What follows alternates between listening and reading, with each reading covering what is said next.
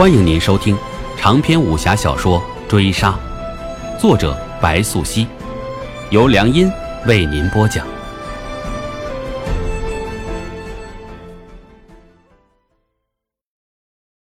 第五十七回，灵叶回京之时，卢真就在承天门街等他。从朱雀门街能一眼望穿他那张笑得玩世不恭的脸。可是。这样的时辰，光天化日，单人单骑，天街上重兵把守，卢真立地其中，显得尤为突兀乖张。灵叶从不怀疑卢真身居高位，他驻足片刻寂立，没有人理会他，人很快消失于布衣之列。是夜，仲夏月正高，灵叶再见卢真，已于院中小憩片刻。来者尚有崔氏、曹泽、曹疯子，这样的面见显得分外凝重。灵业行过礼，由卢真授意，将王忠嗣之言交代清楚，便问崔氏道：“探子来报，王忠嗣遇刺，此事依你所见，是何人之为？”属下并不清楚，或可前往调查。灵业作答。但见曹疯子浅笑，又问崔氏道：“此事到此为止，你明日午后赶往李林甫门下拜会，我已安排妥当，行事需谨慎把握。可还有所疑？”属下自当尽心竭力，并无所疑。灵叶花落，见崔氏转身，很快消失夜幕之中，接着才听卢真话道。你对李林甫，当真无所疑？此言落，灵业转手眼观卢真笑，没有着急作答，转而寻向曹疯子，听闻：今夜你且回寺中歇息，不便在此久留。灵业领命便走。三更敲过，灵业还未宽衣入眠。今夜所见，他心中已寻思出一条线。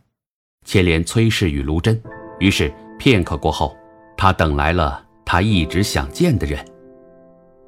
师傅，灵业拜礼入席，见曹疯子作证，接着开口和盘托出：徒儿途经京城，杀了雷霆。我知道。曹疯子闻言没有动容，方听灵业又道：鬼师有意。买通我下手杀了崔氏。灵叶话落，但见曹峰在针灸的手停了停，没有作答，接着道：“敢问师傅，欲杀王忠嗣之人，莫非就是李林甫？你为人勤勉，心思缜密，做事谨慎小心。崔氏对你很是满意，此次委任你前去给王忠嗣送信。”加以推脱于卢真提笔，不过是想看看，你是否合适为他所用。你能做到如此，已是很好了。曹疯子如此说，灵叶心中便清明。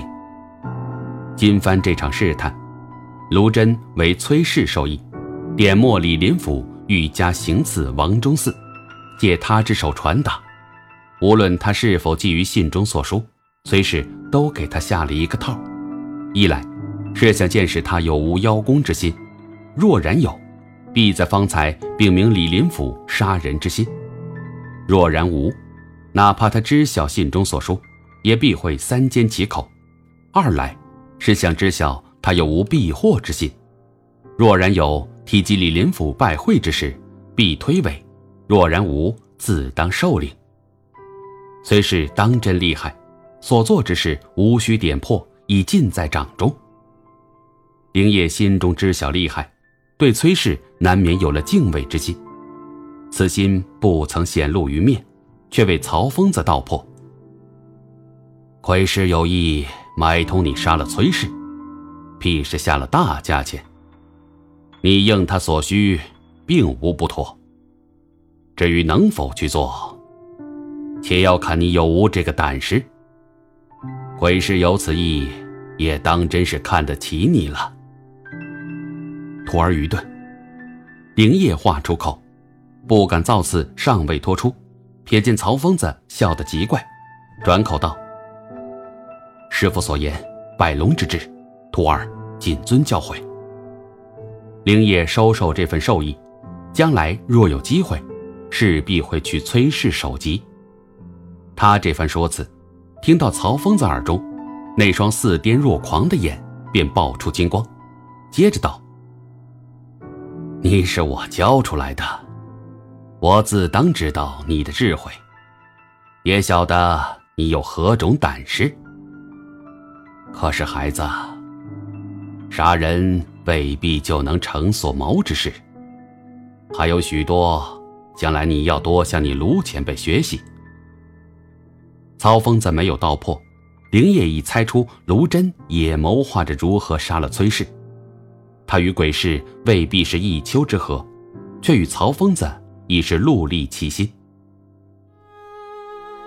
竹色西下绿，荷花镜里香。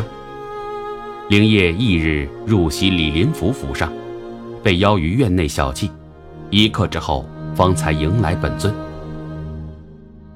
足下见过李公。灵业见礼没有奉承，他是极小心的。有范阳卢氏引荐，我自当不会亏待阁下。听闻阁下武艺难出其右，想必不会令我失望。今夜恐有宵小城外作乱，还请足下出手相助。李林甫话出口，谈吐极佳，面貌温文尔雅，颇有风度。他话罢，灵业应声领命。便见一男子被患急温，得李林甫授意，灵业随他而去。入夜，月明星稀，长安郊外林影斑驳，吉温带队的人马多着府衙官服，灵业人站在暗处，静待变化。不出半个时辰，已有黄英提名，黄英先有半夜提名，这样的明显暗号，吉温很快回应。灵业从旁一侧，可见夜幕中行者匆匆，聚守此地。那来者不下二十人，功夫高低不均。为首者才将开口，吉温的人马已自暗中现身，八方围剿，瓮中捉鳖。本回追杀播讲完毕，感谢您的收听。